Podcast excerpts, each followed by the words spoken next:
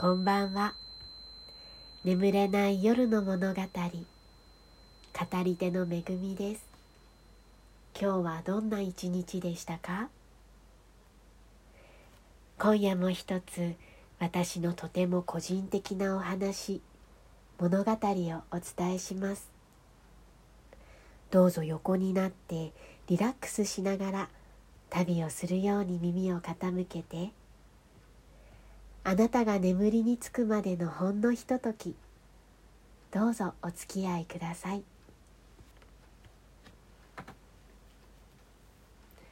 スリランカへは2度行きました。2度ともアーユルベーダを満喫するため。アーユルベーダとはインドスリランカの伝統医学です。インドで生まれスリランカで花開いた。と聞いたことがあります。予防医学治療医学にとどまらず高度な生命哲学でもあるようです。強い興味を持ったきっかけは書籍「頭から元気アーユルベーダ家庭療法とヘナで安心美髪」という本を読んでからです。私の髪の毛実は黒人さんのようなチリチリのきつい天然パーマで幼少時から白髪もたくさんありまして強いコンプレックスを持っていた私は17歳くらいから宿毛矯正のパーマをかけるようになりました。宿毛矯正完全に直毛になるわけではないし新しく生えてくる髪の毛は元のチリチリなのですがそれでも最初はすごく嬉しかったのです。しかしある時パーマ液やカラー剤は強い毒性を持っている。特にカラー剤は除草剤より強い毒だという話を聞いたのです。その毒は皮膚から吸収されて巡り巡って子宮まで届く。すごくショックを受けました。なんていうことをしていたんだろうと。高校生の頃からずっとかけ続けていましたから。確かに美容師さんはなるべく頭皮にかからないように薬剤をつけてくれていました。でも当時23ヶ月に一度宿毛矯正をかけに行くと決まって頭が痛くて痛くて仕方なかったのを我慢していたのです。今はもっと安全な薬剤が出ているといいなと思います。まあそんな経緯があったので髪の毛のケアや安全な方法で体を癒すことに強い関心がありました。スリランカではアーユルベーダの病院に隣接するホテルに滞在し施術三昧の日々を過ごしました。インド人ドクターとの面接。自分のタイプを知り食べていいものとなるべく食べない方がいいものを教えてもらいホテルでの食事に反映してもらったり体調について相談に乗ってもらったり治療の希望を伝えたりお猿さんが遊びに来るような自然の中にあって二人がかりのオイルマッサージや花びらを浮かべたお風呂ハーバルバス針治療などもありました。たまのアクティビティでは川くば川下り象を訪ねて森を散策町へ出て観光するもよし私が訪ねた当初は内戦で不安定な情勢もあったけれど敷地内はまるで天国のよう。今考えても夢のような旅でした。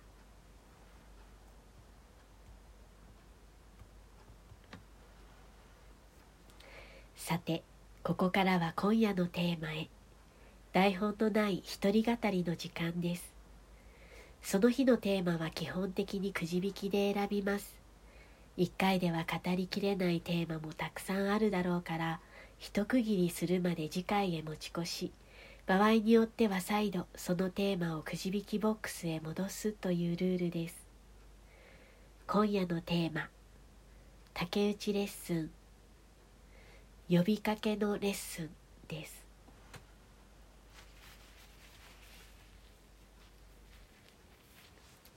呼びかけのレッスンは、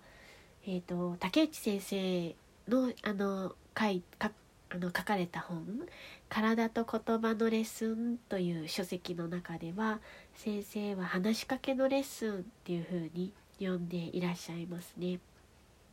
私たちはあの当時あのレッスン仲間とは呼びかけのレッスンっていうふうに呼んでたと思うんですけど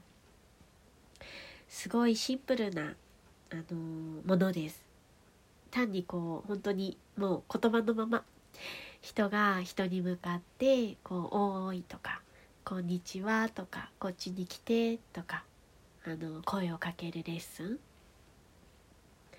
それをこうすごく集中してやるんですね。で当時レッスン仲間の恵子さんがこのレッスンのことを人がねただ呼びかけるっていうことに集中するなんて美しいレッスンなんだろうって言っていたのをすごく印象的に覚えています。実際のレッスンがどうだったかっていうと1対他で行われるんですね。まずあの立候補で呼びかける役やりたいっていう人が1人いてでじゃああの話しかけられる役やりたいっていう人が、まあ、10人前後ですかね。であとはギャラリーの人もすごく大事で見守ってくれる役をしてくれる。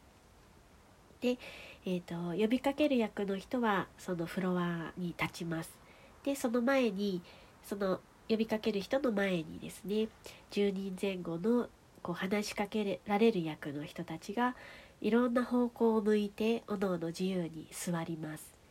こう呼びかける役の人が見えないようにこううつむいたりとか目をつぶったりとかそういう感じで座るんですね。で大体まあ「多い」って呼びかけることが多かったかなと思うんですけどあと「こっち来て」とか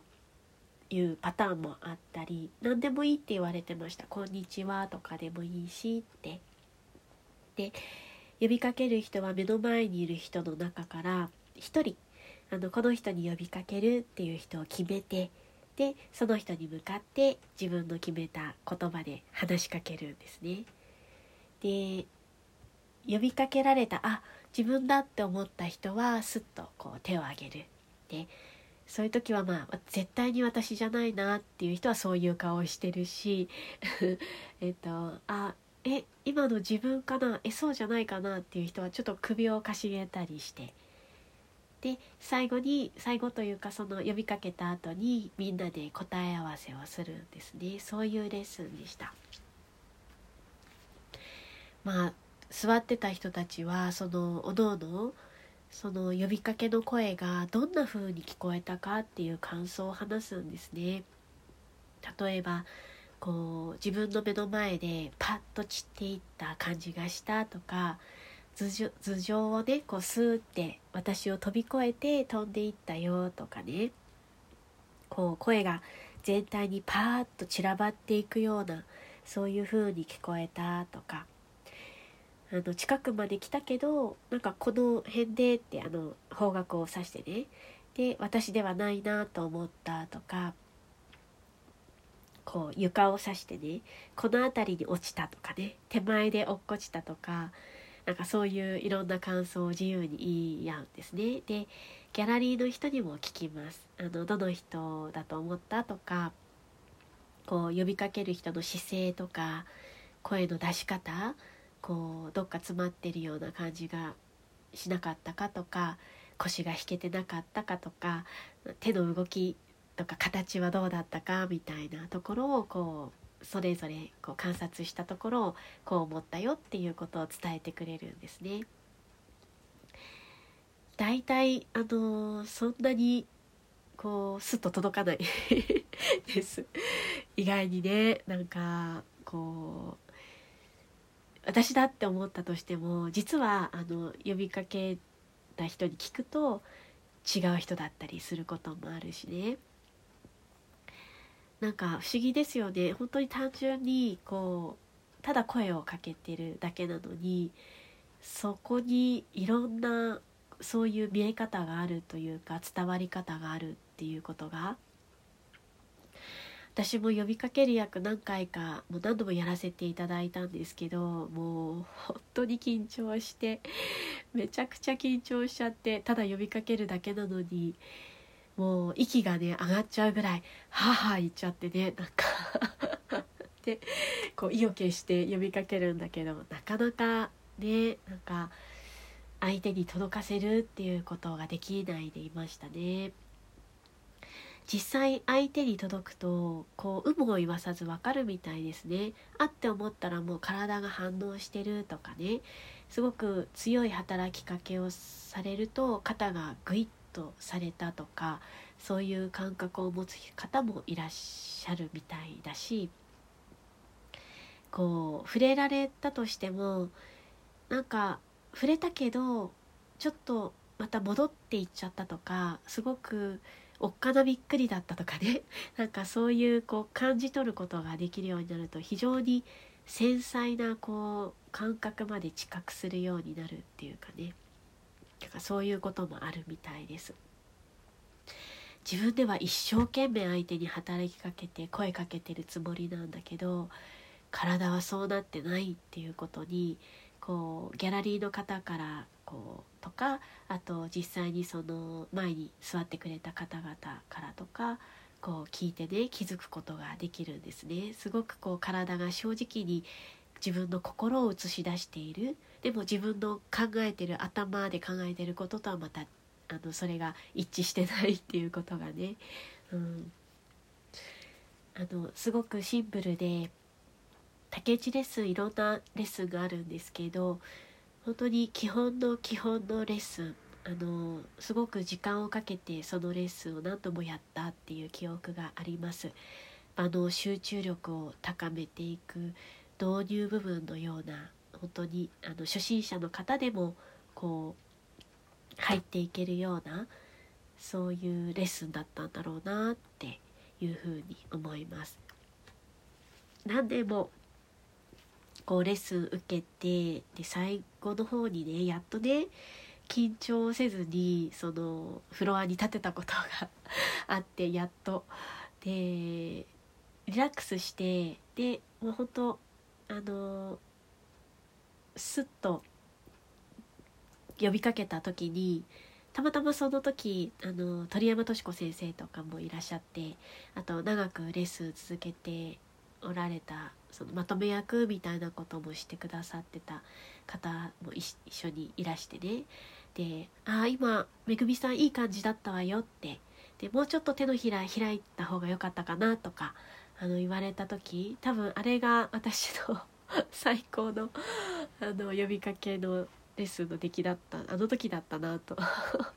思います。なんかまあ力がね入っていなかったからだと思うんですけどスッとね行き過ぎちゃってえー、こんなんでいいの？みたいな。なんか自分ではねこう 拍子抜けっていう感じだったんですけどそういうこともありました。こうどうなんですかね？普段そういうことを私たち全く意識しないで日常生活を送っていて。私なんかはこう何て言うかやっぱりうちにこもりがちな体っていうものをこの呼びかけのレッスンのことを考えるとね普段日常でどういう体で自分がいるかなって振り返ってみた時にこう閉じこもりがちな体だなっていうことをこう思ったりしますね。なかなかこう有無を言わさずつながることができるっていう瞬間はないなっていうか逆に仕事とかだともう働きかけられたくなくて 耳塞いでる状態とかもなんかよくある気がするなっていうふうに思ったりとかね。はい、えっと竹内先生の著書で「体と言葉のレッスン」っていう本がありましてでそそれの本当に最初の方にこの話しかけのレッスンっていうことが出てくるんですけどこの本の文章の中から私の好きな部分をちょっと引用させていただきますね。自分には話したい気持ちがちゃんと動いていないとひどくこだわる人がある。これは大切な視点だがそれにこだわりすぎると自分に閉じこもることになりかねない。話すとはある意味で自分が空っぽになって相手の体に行く至ることなのだふっと話しかけてみようかなと思って動くということは実は話し手がその体に呼ばれているということではあるまいか。その体に寄っていくことは招かれに応えることなのだ。答えて発せられた声が相手の体に触れる時相手の体は答えを受け入れ始める。すでに自他の体はここにある。すでに関わりつながっているのだ。竹内先生はレッスンの中で見本みたいのはあんまりこうお見せにならない先生だったんですね。でも本当に稀にあのやってみせてくれる時があってその時はすごいびっくりするっていうことがあったんですけどこの呼びかけのレッスン話しかけのレッスンだけはちょっと違っていて時々先生ご自身が呼びかける役になって「ちょっと来て」っていうあの声かけをねやってみせてくれることがありました。こう自然にねなんかそう先生がされると、まあ、先生だからなんですけど 当たり前かもしれないんですけどスッとねあの行こうかなってあ行こうっていう風になるっていうかそういう場面をよく見ました。あの先生の本の中でも出てくるんですけどこう養護学校に行った時にこう誰ともコミュニケーションを取らないあの寝たきりのねお子さんがいてでもそのお子さんとあの先生がこう交流をするこうニコってその子が笑ったって。でそういうことをがすごく珍しいことだって。その子のその子が心を開くっていうことが。で先生はそれをちょっとね得意になるっていうかねあのすごく嬉しいことだっていうふうに書いておられる場面があって。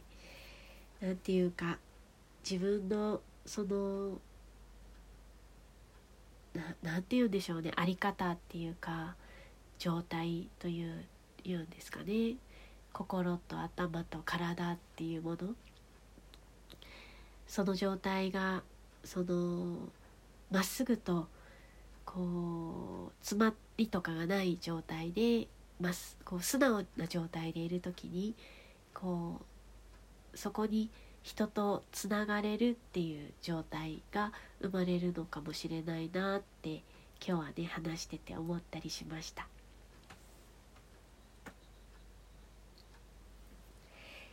締めくくりは祭りごとの話、えー、臨時国会が始まりました。今日共産党委員長の C さんの代表質問と現総理岸さんの答弁を YouTube でちょっとさーっと見てみました。私あの自分が応援しているれいわ新選組の山本太郎さんの国会質疑しか見たことがなくてですね今日初めて他党のをあの拝見したっていう状態なんですけれども